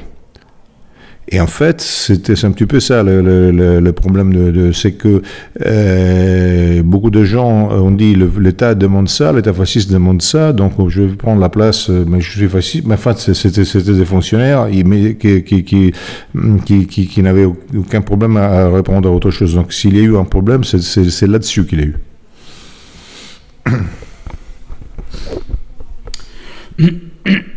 Alors, les, gens d'extrême gauche, quand ils parlent de, ces expériences-là, euh, ils disent que globalement, euh, mais c'est vrai, le fascisme n'était pas là pour euh, spolier l'outil industriel des, capitalistes, mais plutôt pour rééquilibrer la, question des richesses, pas pour détruire le, capital, le patronat, mais pour rééquilibrer la richesse. Euh, et du coup, c'est un argument euh, qu'ils utilisent euh, pour nous dire, bah, finalement, vous êtes des, alliés du capital. qu'est-ce qu'on peut, peut leur répondre? On peut leur répondre que le capital a toujours financé l'Union soviétique, que sont les armes de capital qui ont financé l'Union soviétique, que ce sont surtout les, les, les capitaux euh, de l'usure, les capitaux financiers qui ont, essayé de détruire ou d'espolier la production avec, le, avec les, communistes souvent comme valets ou comme alliés, et surtout que euh, j'accepte toutes sortes de, de, de, critiques de la part de quelqu'un qui a réussi, mais je veux dire, euh, ils ont toujours fait faillite dans tous les sens socio-économiques et culturels, donc, donc une leçon à donner à personne on se moque de ce qu'ils peuvent dire. D'accord. Mais ce, sur quoi je voulais euh, qu'on arrive pour essayer de se projeter sur la dernière partie et sur la nécessité de, repenser un peu une troisième voie euh, réaliste, c'était de dire euh, finalement il faut rentrer dans une culture de consensus euh, peu importe comment on la met en œuvre selon les spécificités des pays, mais il faut arriver à, arbitrer et à prendre des décisions qui permettent à tout le monde de continuer à vivre. Je crois que c'est un petit peu ça l'esprit de, euh, la troisième voie ou d'un néo-corporatisme euh, à, construire, ou un avenir moins, moins libéral. C'est permettre à la personne qui travaille dans l'unité économique qui s'appelle l'entreprise de s'épanouir et de participer pleinement à la vie de l'entreprise en évitant de ce qu'on appelle une sorte de euh, désertion économique. Dans le système capitaliste du 19e siècle, ce que je disais dans la première partie de l'émission, euh, quelqu'un qui travaille 18 heures par jour, bon j'exagère ici, et qui gagne que 2 francs euh, pour la semaine, il va pas s'investir, il va trouver ça que c'est une charge, c'est quelque chose d'horrible. De toute façon, il n'aura pas l'énergie. Il n'aura pas non plus l'énergie, c'est pour ça que je donne un exemple assez excessif. En revanche, si les conditions qui sont autour de lui s'améliorent, d'où le rôle des paternalistes, d'où le rôle de toute cette école en France, euh, de ce qu'on appelle les, les écoles des catholiques sociaux, qui étaient proches des milieux légitimistes, je le rappelle, ça permet à la personne de s'investir dans l'entreprise et de prendre conscience que l'entreprise, c'est plus qu'une unité économique, ça peut être une communauté de destin économique. Et cette idée, on la retrouve au 19e siècle dans le bonapartisme social, dans l'héritage de Napoléon III, on le retrouve aussi dans certains courants du boulangisme, mais à l'époque assez euh, limité, chez les catholiques sociaux, chez les royalistes d'Action française, avec Firmin Baconnier, chez certains syndicalistes jaunes, même si parfois entre Charles Bietri et Firmin Baconnier, il y a des rapports extrêmement forts exécrables, et puis même chez les gaullistes de gauche, euh, la participation, dans les années 1950-1960. Participation que Georges Pompidou euh, refusait, bien entendu. Ah non, non, je disais. Hmm, hmm, c'est pas étonnant, mais. Alors, tu, viens d'évoquer un aspect qu'on a, fait que, finalement que, gratter en, surface. La, question du... Dans le livre, on en parle, il y a plusieurs, il y a Aristide Lecat, Massimo Maliero, le docteur Bernard Plouvier, Jean-Gilles Malérakis, qui évoquent ce sujet, qui reviennent euh, en, sur plusieurs pages. Alors, moi, l'aspect sur lequel je voulais insister, c'est que ce corporatisme, il a finalement un double visage parce qu'il a le, corporatisme, on dirait des branches de l'industrie, du commerce, etc. Mais il y a aussi la notion du corporatisme d'État euh, qui, doit définir, qui doit donner un sens. Alors c'était peut-être la, force peut-être de, l'exemple allemand, qui a été de dire, euh, nous on s'est orienté sur l'économie de guerre, et on a fait, enfin d'abord le redressement, parce qu'il il fallait redresser le pays, et ensuite euh, lui fixer des buts de guerre. Mais globalement, aujourd'hui, est-ce qu'il y a ce double visage de l'orientation ou de planisme ou d'économie politique ou d'économie régulée, euh, où il y a la nation ou l'Europe, et ça c'est une autre question qui viendra après, pour définir un cap aux industries, aux économies, et puis il y a la façon de s'organiser. Euh, et dans les deux cas, il y a des difficultés et des, limites à ne pas pousser trop loin, pour pas être trop interventionniste ou trop libéral. Euh, L'Alliance sociale a énormément travaillé sur le corporatisme, puisque l'Alliance sociale. des peuples et pays de France, qui avait été organisée par Benjamin Guillemin et Jean-Pierre Dutrieux, en la fin, au milieu des années 1990 jusqu'au euh, milieu des années 2010, a fourni un énorme travail sur le corporatisme et il défendait le corporatisme non pas d'État, puisqu'il était très méfiant envers l'État, il défendait un corporatisme de branche. C'est par exemple euh, euh, Georges Jakovlev qui défendait dans plusieurs bulletins de l'association euh, cette vision des choses de manière extrêmement pratique. Je me souviens avoir participé, assisté à différents colloques organisés en région parisienne par l'Alliance sociale au début des années 2000, où il y avait des personnalités spécialistes en droit du travail qui apportaient concrètement, dans le cadre français, des euh, propositions de corporatisme à partir des branches. La production existe. Elle est disponible. Jean-Pierre Dutrieux, avant de décider, avait un site internet qui s'appelait Prospérité et Partage, où il défendait non seulement une vision corporatiste, mais une vision beaucoup plus large, avec les dividendes nationaux et le revenu universel.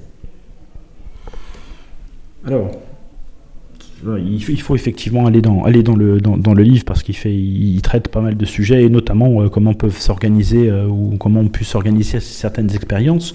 Si on revient un petit peu sur l'idée de, de se réapproprier euh, l'économie politique pour favoriser le pays du destin. On s'aperçoit avec cette crise du Covid que l'Europe a été incapable de, se protéger, de se défendre dans de très nombreux secteurs. Alors au-delà de l'aspect euh, euh, immédiat euh, lié à cette crise du Covid, sur quel, sur quel sujet, sur quel thème l'Europe devrait se réapproprier, enfin reprendre en main son destin? Qu'est-ce qu'il a abandonné? Qu'est-ce qu'il devrait reprendre Bon, déjà, je ne suis pas complètement d'accord sur la faiblesse euh, montrée de l'Europe par l'Europe en question du Covid, parce que j'en compare avec le reste du monde, elle n'a pas été si faible que cela.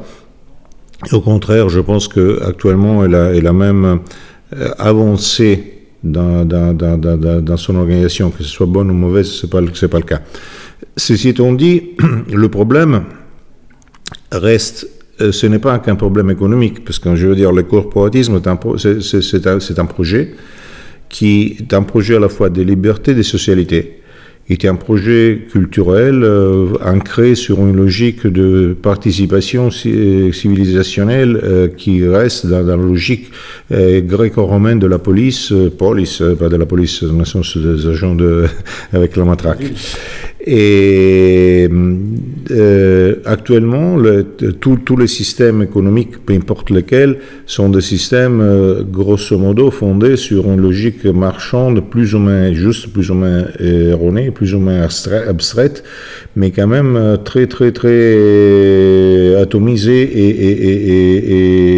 et, matérialiste peu importe dans quel secteur dans la planète. C'est vraiment rare de trouver quelque part une notion euh, qui ne soit pas euh, différente. Nous pouvons trouver parfois des, des, visions entre guillemets impériales qui sont plutôt impérialistes, euh, c'est-à-dire par exemple la Chine, mais la Chine c'est quand même le, disons le peuple chinois est un peuple de fourmis utilisé comme de, façon matérialiste et mécanique.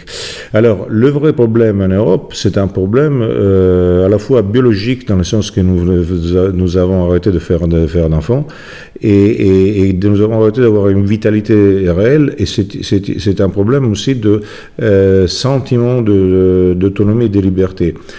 Si tu récupères le sentiment d'autonomie et de liberté, tu peux rectifier même les relations économiques. Vice versa, tu ne peux pas le faire parce que euh, parce que euh, si l'homme ne pas, disons le corporatisme est quelque chose au service d'un homme libre tu ne peux pas faire un corporatisme euh, au service euh, de, quelqu'un qui veut être un esclave. et aujourd'hui, nous sommes dans, la, dans, la, dans, la, dans, le stade où tout le monde veut être esclave. Simplement, euh, on arrive, grâce à plusieurs choses, y compris le Covid, au fait que peut-être l'esclave n'aura, que le, le maître ne pourra plus maintenir l'esclave.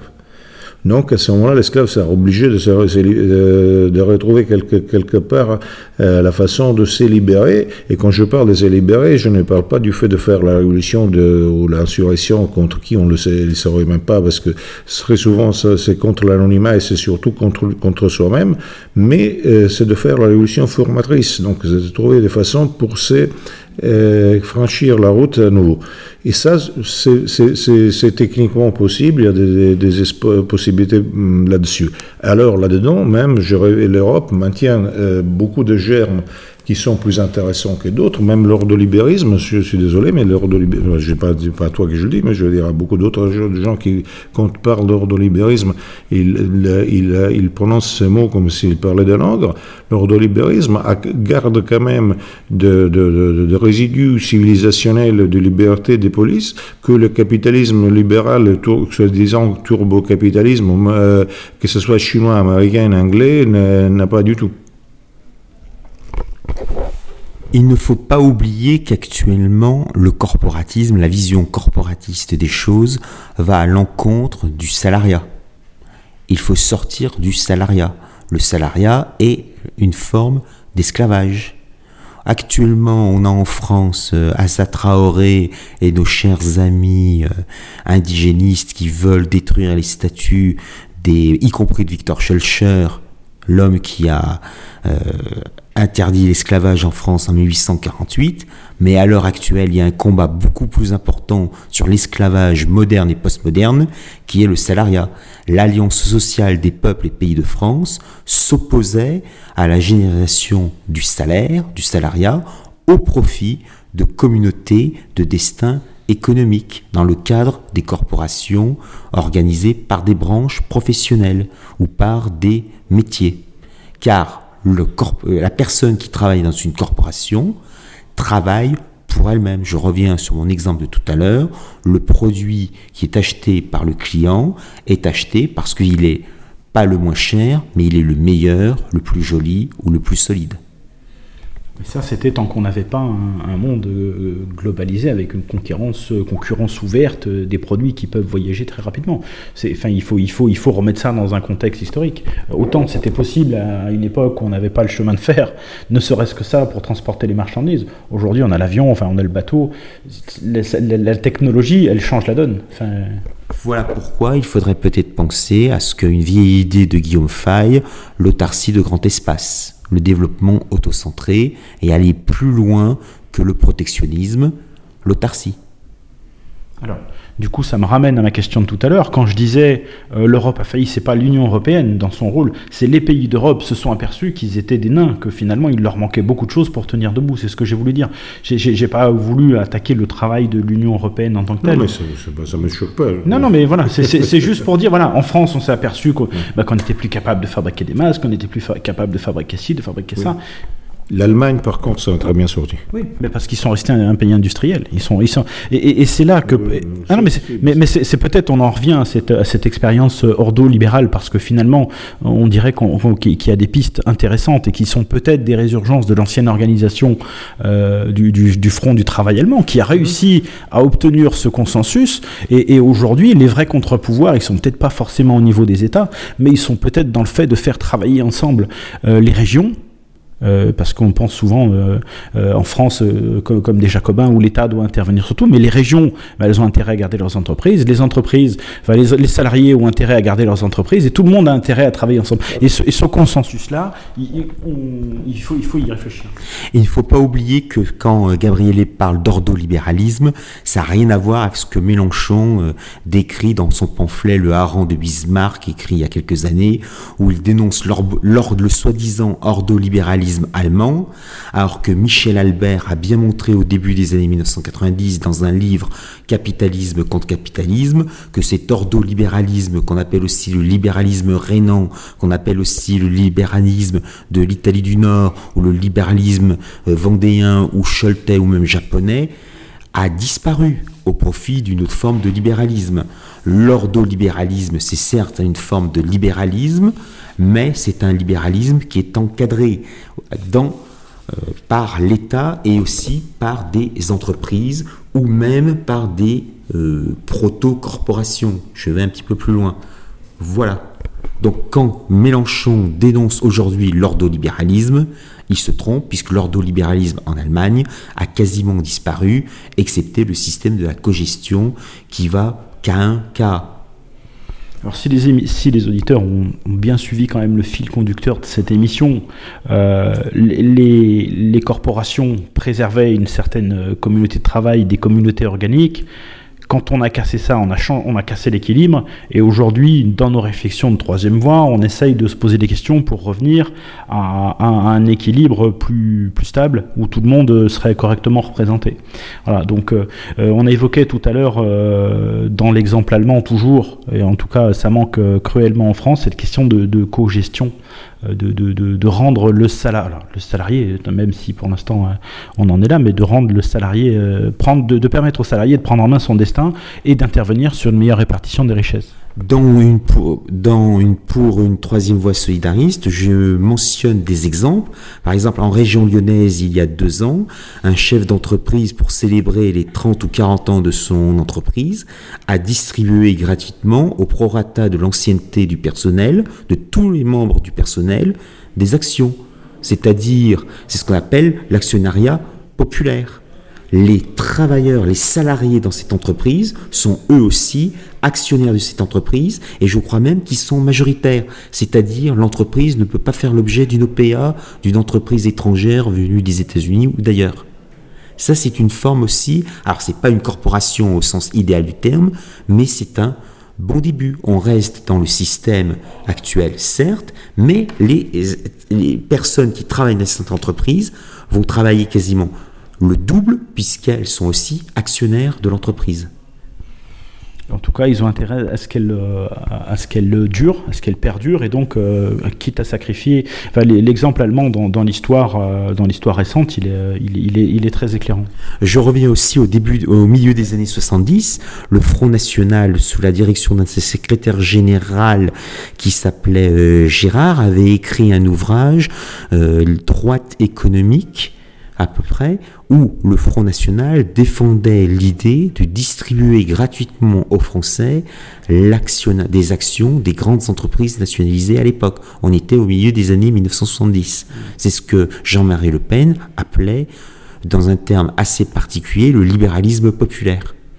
Mais pour, prolonger ça, il ne faut pas oublier que la, lutte des classes, elle est, elle est, ancrée dans les syndicats ouvriers, mais elle est aussi ancrée dans l'esprit, en tout cas en France, euh, de manière très, très profonde et, pas partageuse du tout dans l'esprit des, des, entrepreneurs qui sont pas prêts du tout à, aller vers de l'actionnariat salarié ou à, ou à permettre la cogestion dans les, dans les, dans les, euh, dans les conseils d'administration. Donc le, travail de fond, euh, là, il peut être amené pour, pour des gens de la troisième voie pour essayer d'influer et de changer la donne, parce que c'est bien beau de dire il faut mettre fin à la, à la, fin des classes, mais si c'est juste baisser le pantalon pour reculer de, quelques vingtaines d'années, ça n'a aucun sens. Par contre, de réfléchir à ce qui marche ailleurs, il euh, y, a des pistes de travail intéressantes. Nous sommes parfaitement d'accord. Les problèmes, du syndicat, c'est que c'est, quelque chose de bureaucratique, quelque chose souvent de vendu, quelque chose de corrompu, quelque chose de comment dirais-je, euh, oui, bon, euh, de, contre-productif et contre-révolutionnaire.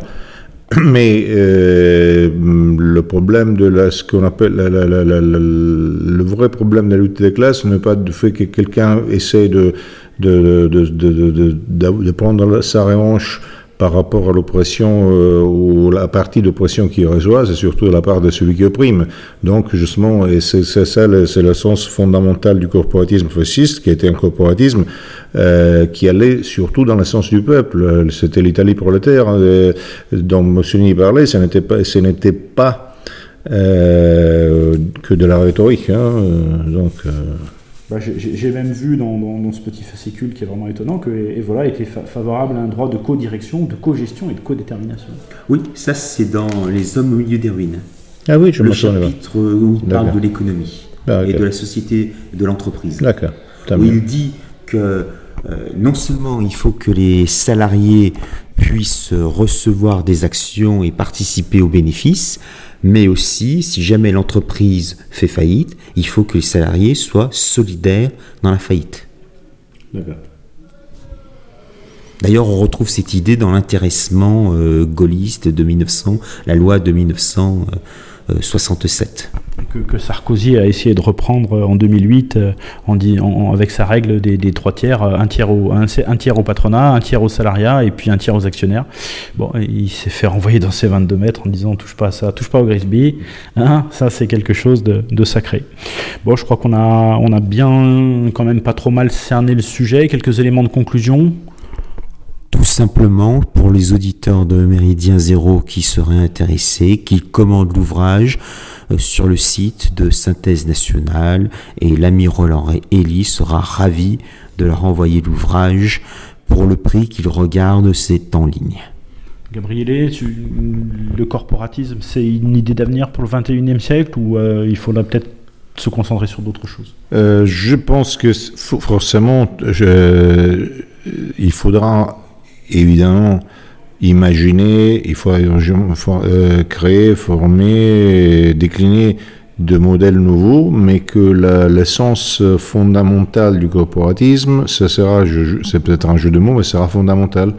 Parce qu'il n'y a pas d'autres. Euh, parce, que euh, je ne vois pas beaucoup d'autres hypothèses dans la, société, dans l'économie, parce qu'à part la faillite socio, socio-économique, il y a soit une vision comment dirais-je, hiérarchique de, et, à la, et, à la, fois individualiste qui est le capitalisme, soit il y a une voie qui est celle de la de, la synergie et dans une logique de destin, et celle-ci amène d'autres, évidemment, à d'autres, d'autres lignes de d'organisation même, et même de, de, directions et, l'esprit, l'esprit originaire et l'esprit corporatiste qui, qui, du reste date depuis la République romaine quelque part. Donc euh, euh, je pense qu'il y a, on, peut réinventer tout, le réécrire, le redécrire, mais qu'en fait les pôles sont, euh, ce sont les pôles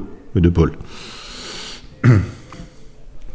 Bien, amis auditeurs, je vous remercie de votre attention. Euh, on en a terminé euh, pour le sujet qu'on traitait ce soir. Simplement, j'aimerais profiter de, la présence de, Gabriele et de ces journées estivales du, des Lansquenets d'Europe pour que Gabriele nous fasse un petit point d'avancement de, ce projet, parce que ça fait maintenant, en tout cas pour, pour la France, euh, bientôt 4-5 ans que, le projet est né. Donc, comment ça a vécu, comment ça doit évoluer?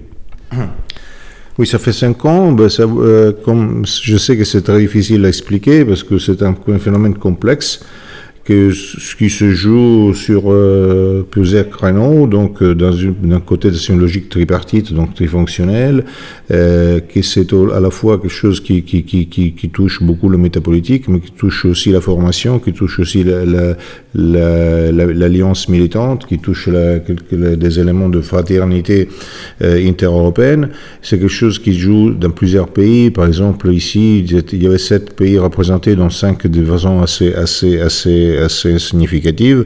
Puis euh, nous avions en ligne ou ailleurs au moins deux autres pays dans lesquels la, présence est très significative. C'est une présence qui n'est pas la présence d'un groupe, un groupuscule, d'un parti ou quoi que ce soit, mais c'est une présence euh, de, de, de, réseau, de, de, de, formation, d'actions, de, relations euh, qui, touchent beaucoup de, sujets différents, y compris partis politiques, y compris, y compris parfois des, des catégories catégories sociales.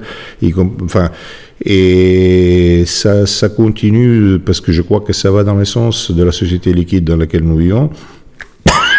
et ça va dans le sens ça va dans le sens, grosso modo, de l'histoire, bien qu'avec très peu de, moyens. Et je constate que euh, jour, jour, après jour, ça progresse un peu dans tous les domaines. Donc euh, notre problème peut être celui-ci de ne pas avoir suffisamment de ressources humaines pour pouvoir faire face à, tous les, opportunités qu'ils nous offrent.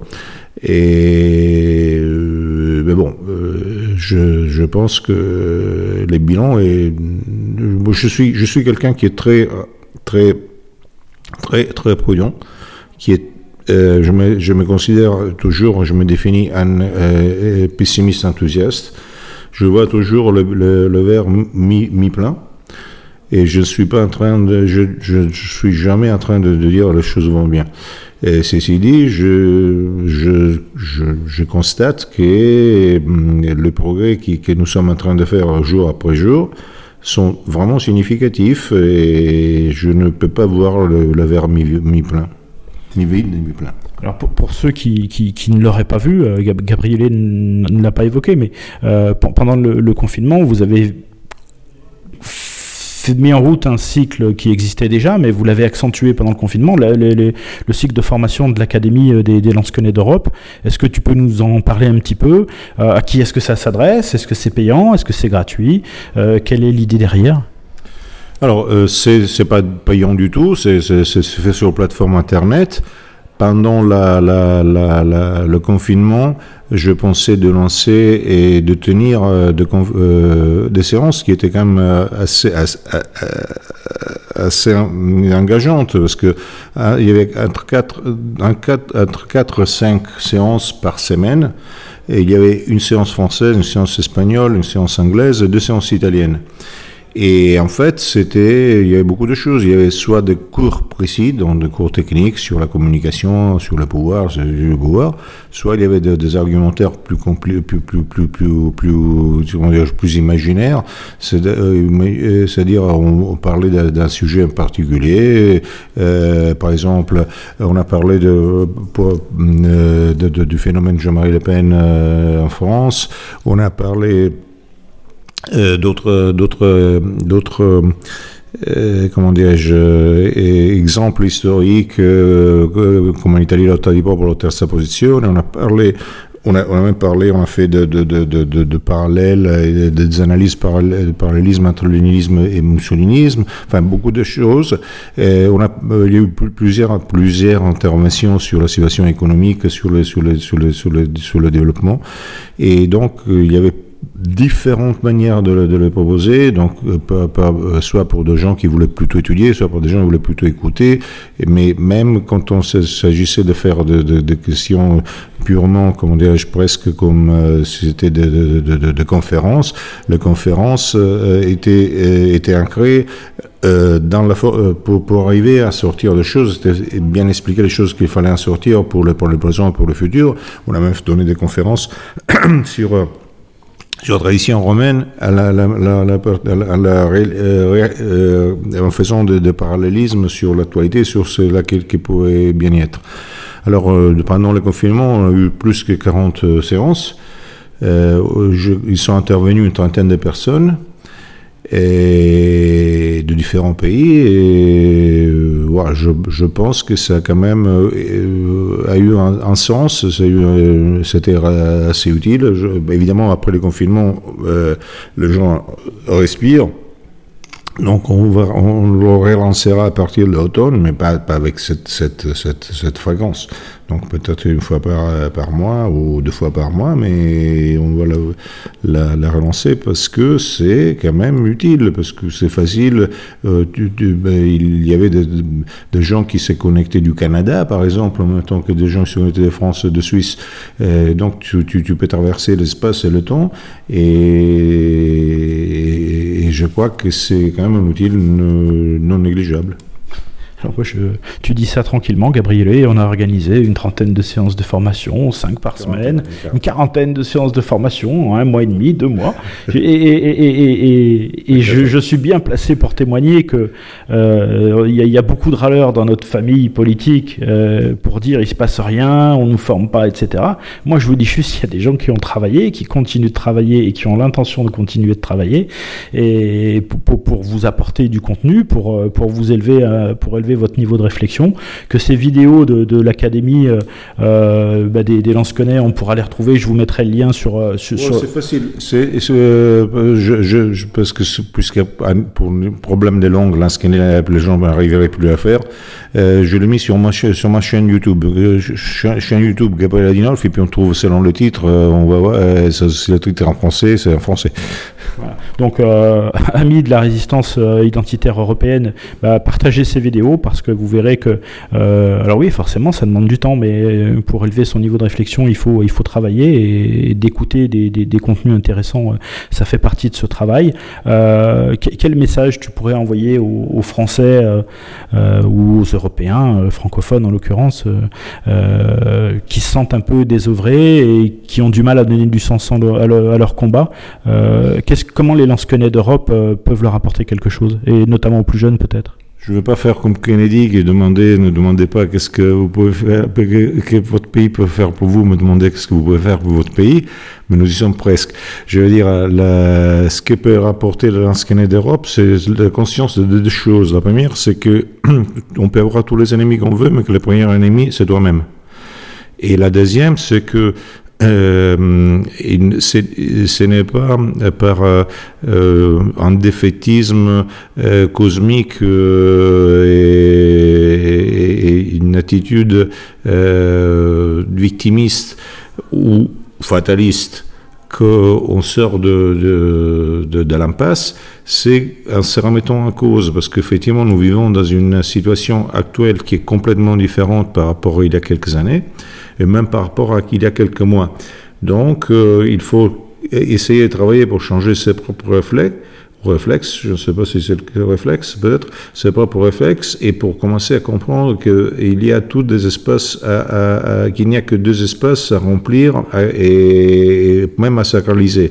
Alors, si on arrive à comprendre que chacun est un monde et qui peut former une cité, euh, et évidemment, euh, il ne peut pas être tout seul, mais il peut avoir une, euh, dans une vision, là on revient là-dessus à peu près corporatiste, euh, cette cité fait partie des autres cités, donc il y, a, une alliance qui peut se faire, alors on peut vraiment euh, rebâtir le monde. Si on attend euh, que dans le désert il y a quelque chose qui, qui, vient du haut, il faut peut-être être de grands amateurs de euh, de la Bible pour, pour, pour en espérer quelque chose. Alors, là, il est. Qu'est-ce que tu attends en quelques mots des,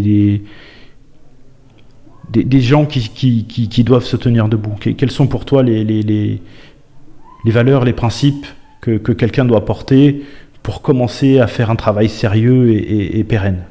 Ce sera ma dernière question. Alors, déjà, c'est que euh, il faut que les gens, euh, les gens, on parle d'une personne, chacun c'est d'une personne, que la personne euh, euh, comprenne euh, ou redécouvre la responsabilité, la dignité et la, le sens du devoir. Mais en même temps, qu'il arrive à, prendre cette, ces poids dans leur poids, le, poids du chameau, si vous voulez, avec, la, avec une légèreté et une ironie, parce qu'il faut, il faut, être, il faut euh, savoir sourire et même rire de soi-même, parce que le, monde se partage entre les gens sérieux et les gens qui se prennent au sérieux. Donc il faudrait être suffisamment sérieux de, pouvoir être ironique, ce qui, revient au fascisme, parce que finalement le fascisme c'est l'art, l'ironie, l'héroïsme et l'érotisme, c'est ça, parce qu'il n'y a pas beaucoup de... je résume, mais c'est ça, et, tout ça ensemble. Et euh, une fois qu'on arrive à être suffisamment léger et ironique et, donc libéré, mais en sachant qu'il y a un devoir à accomplir, après, euh, comment accomplir un devoir, ça se trouve tout seul. Bien. Euh, amis auditeurs, je vous remercie de votre patience. Euh, il est bientôt minuit.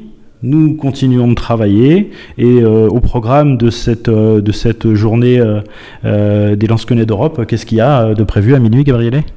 Des spaghettis de minuit, quelques chants et, et, puis bon, pour, pour, pour, pour, aujourd'hui, on a quand même conclu. Après, le, après le, le, travail, la, la, fraternité. Voilà, demain nous appartient, il demain appartient à Noé. A noi.